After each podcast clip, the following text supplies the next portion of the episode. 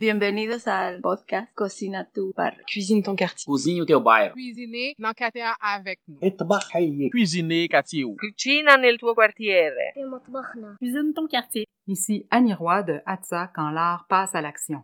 Je suis allée dans cet arrondissement montréalais à la rencontre des personnes réfugiées et immigrantes, de ceux et celles qui les aident dans leur intégration et des artistes qui s'en inspirent pour vous offrir ce grand parcours balado Cuisine ton quartier. Ouvrez votre cœur et vos oreilles et bonne rencontre.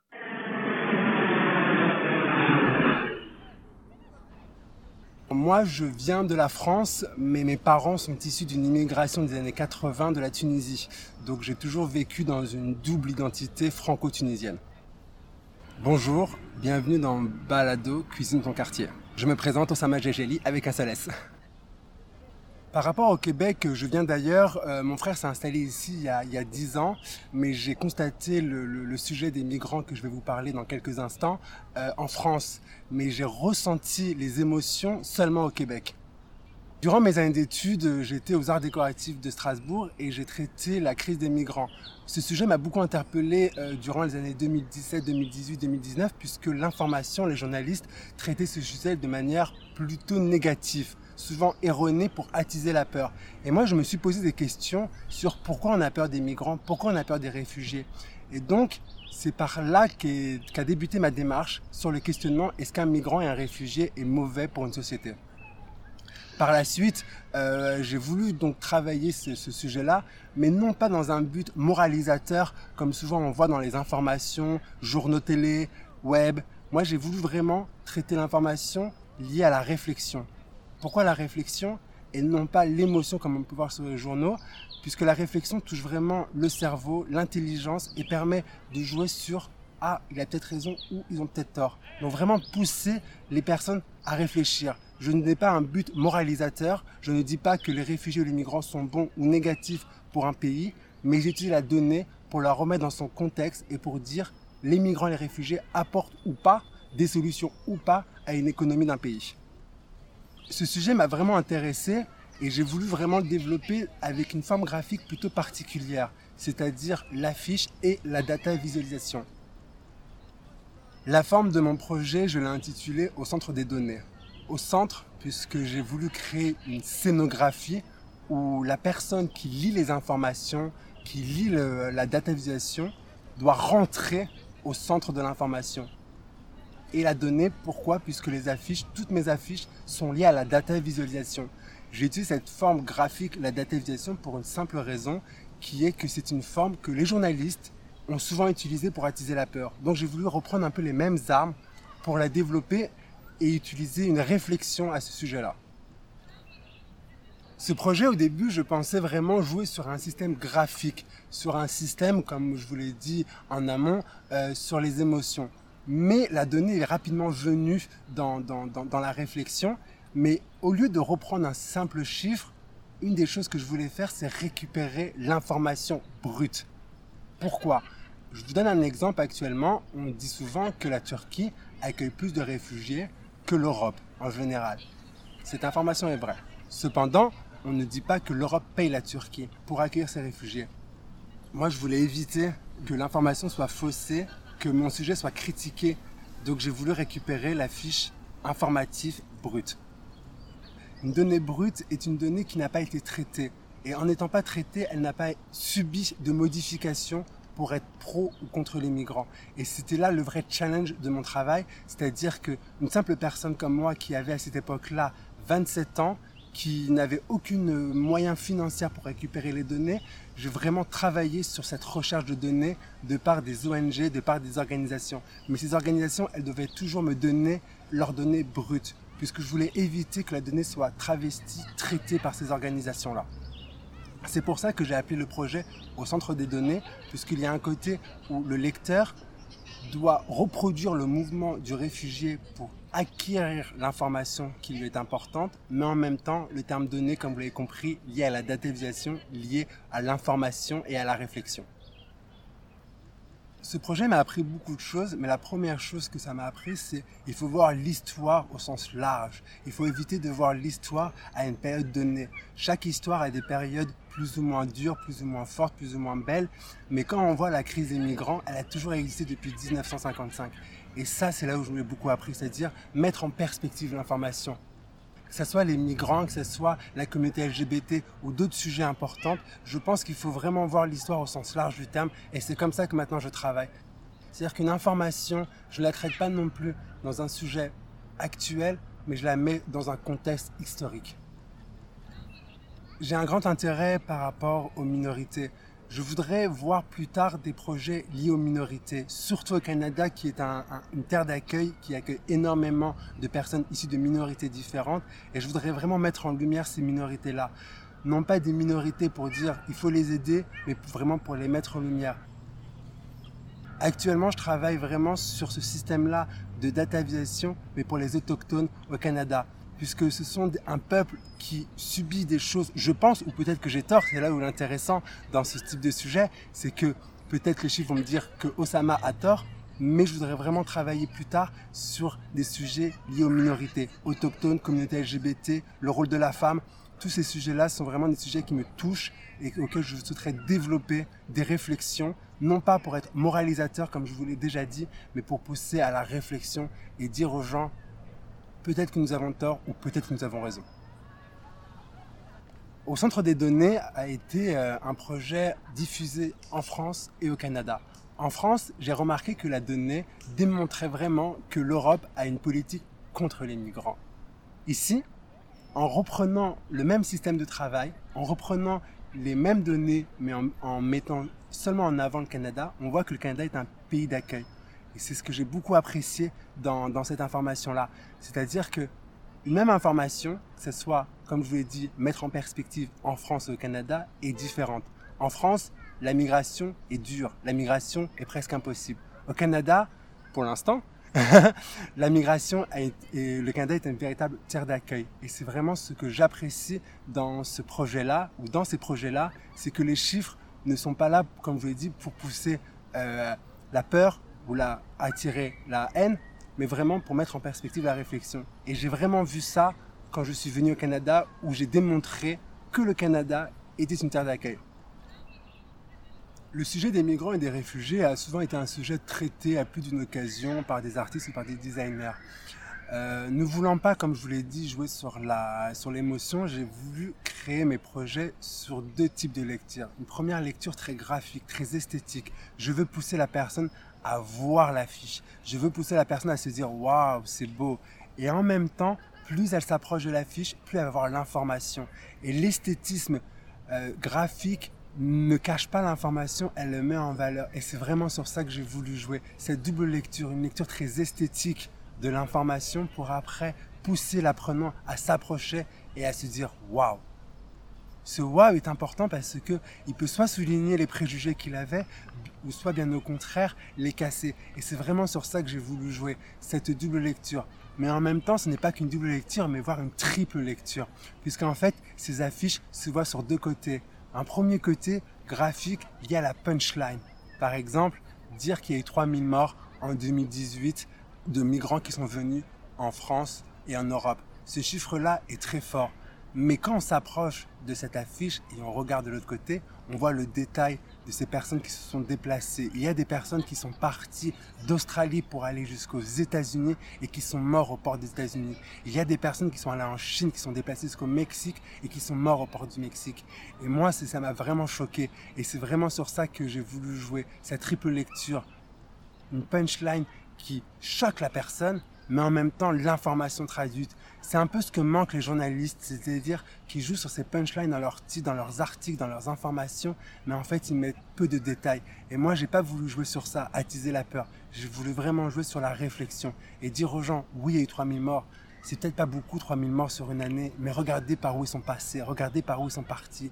La cartographie, l'odyssée tragique que j'ai faite démontre vraiment cette information-là. C'est-à-dire que les gens partent de très très très loin pour juste après mourir aux portes d'un pays qui est soi-disant une terre d'accueil.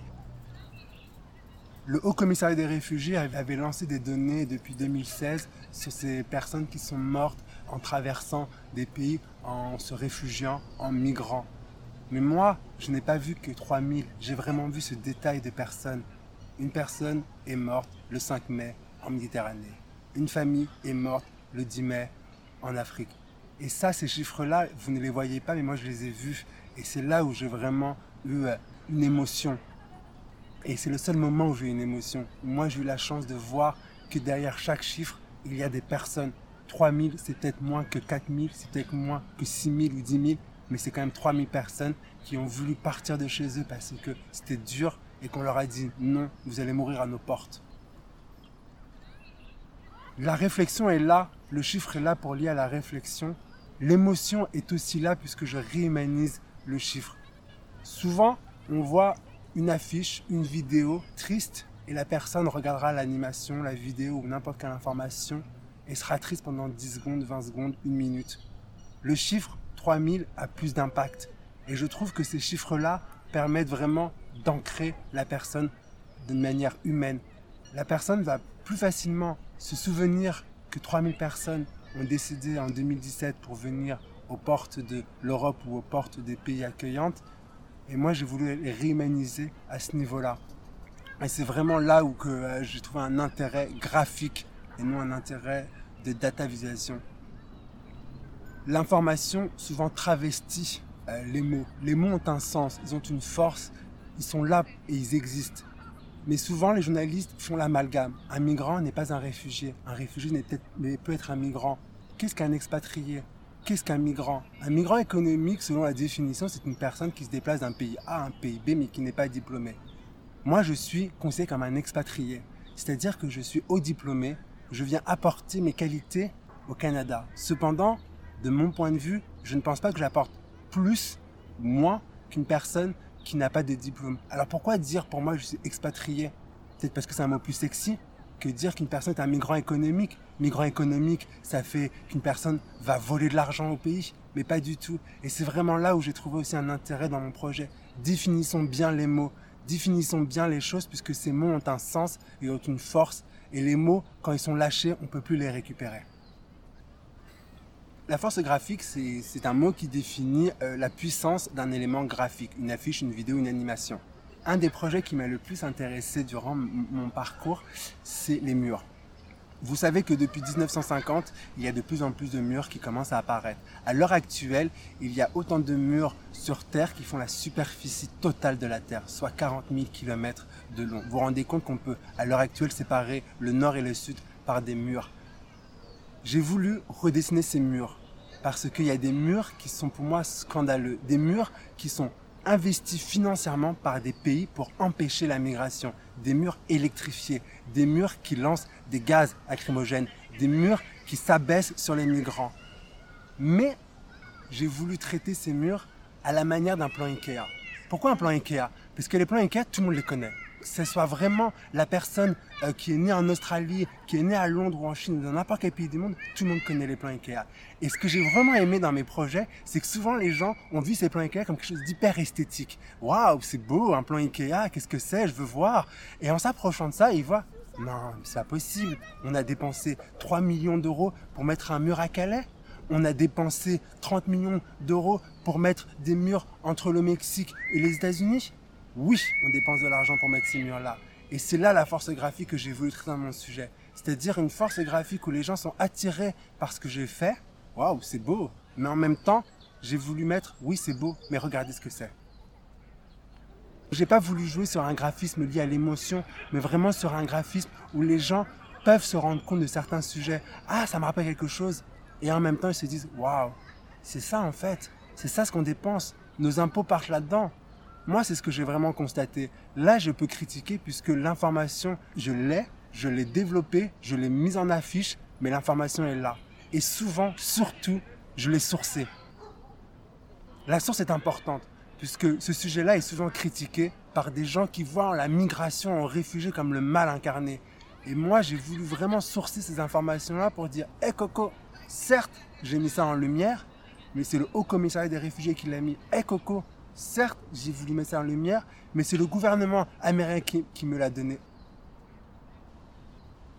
Ce que je trouve intéressant dans mon travail, c'est qu'en France et au Canada, quand j'étais en PVT, je voyais vraiment mon travail comme une personne extérieure. À l'heure actuelle, je vis moi une situation de migration qui est plus ou moins délicate, qui va, je pense, euh, va, va, qui va, je pense, partir sur, sur une belle route. Mais là, je ressens tout ce qu'ont ressenti les gens. Sincèrement, à l'heure actuelle, tous ces chiffres me reviennent en pleine claque, mais au niveau émotionnel. Toutes les personnes qui sont déplacées, je comprends maintenant pourquoi ils ont fait ça et je revis la même chose qu'eux. Peut-être pas à même leur niveau, puisque j'ai certaines chances que d'autres n'ont pas, mais je comprends mieux, ressens mieux ces choses-là. Et la question que je me pose, c'est que est-ce que le sujet des migrations, je pourrais maintenant le retravailler avec un regard neutre? Sincèrement, je ne pense pas. D'autres sujets, oui, mais ce sujet-là, en l'ayant vu de loin et en le vivant à l'heure actuelle, je ne pense pas que je pourrais imaginer ça à un niveau autre que l'émotion. Je suis arrivé à Montréal, au Canada, il y a deux ans. Depuis ces deux dernières années, j'ai pu voir le multiculturalisme du Canada, ce que j'ai vraiment adoré. J'ai pu voir l'ouverture d'esprit du Canada et surtout de Montréal. Donc moi, quand je marche, quand je me pose dans un parc, quand je reste dans un parc, je m'assois et j'observe. Ça fait un peu kitsch, mais vous vous rendez même pas compte de la beauté que vous avez dans, dans, cette ville-là. Je vais vous raconter une petite anecdote personnelle. Je suis retourné en France en octobre de l'année dernière. Je marche, je déambule dans la rue. Euh, il est 21h, je suis seul dans une ruche et en face de moi, à 6 mètres de moi, une femme marche. Là, je marche tranquillement, j'écoute ma musique et je vois qu'elle se retourne, qu'elle me regarde observant et qu'elle décide de traverser la rue. Je me suis rendu compte qu'en fait, depuis tout le temps, en France, j'ai subi le racisme. Mais le racisme, je l'ai subi depuis tout le temps. Mais comme depuis tout le temps, je l'ai subi, pour moi, c'est banal. Mais depuis que je suis arrivé ici, depuis que j'ai vu vraiment l'ouverture d'esprit montréalais et canadien, je pu remarquer le racisme en France. C'est peut-être très anecdotique. Je suis un homme d'un mètre 90 qui a une barbe et qui est métisse. Peut-être qu'elle a eu peur de moi. Mais ici, non. Et c'est ce que j'aime dans ces pays et c'est ce que j'aime dans, des parcs ou dans d'autres lieux euh, de repos.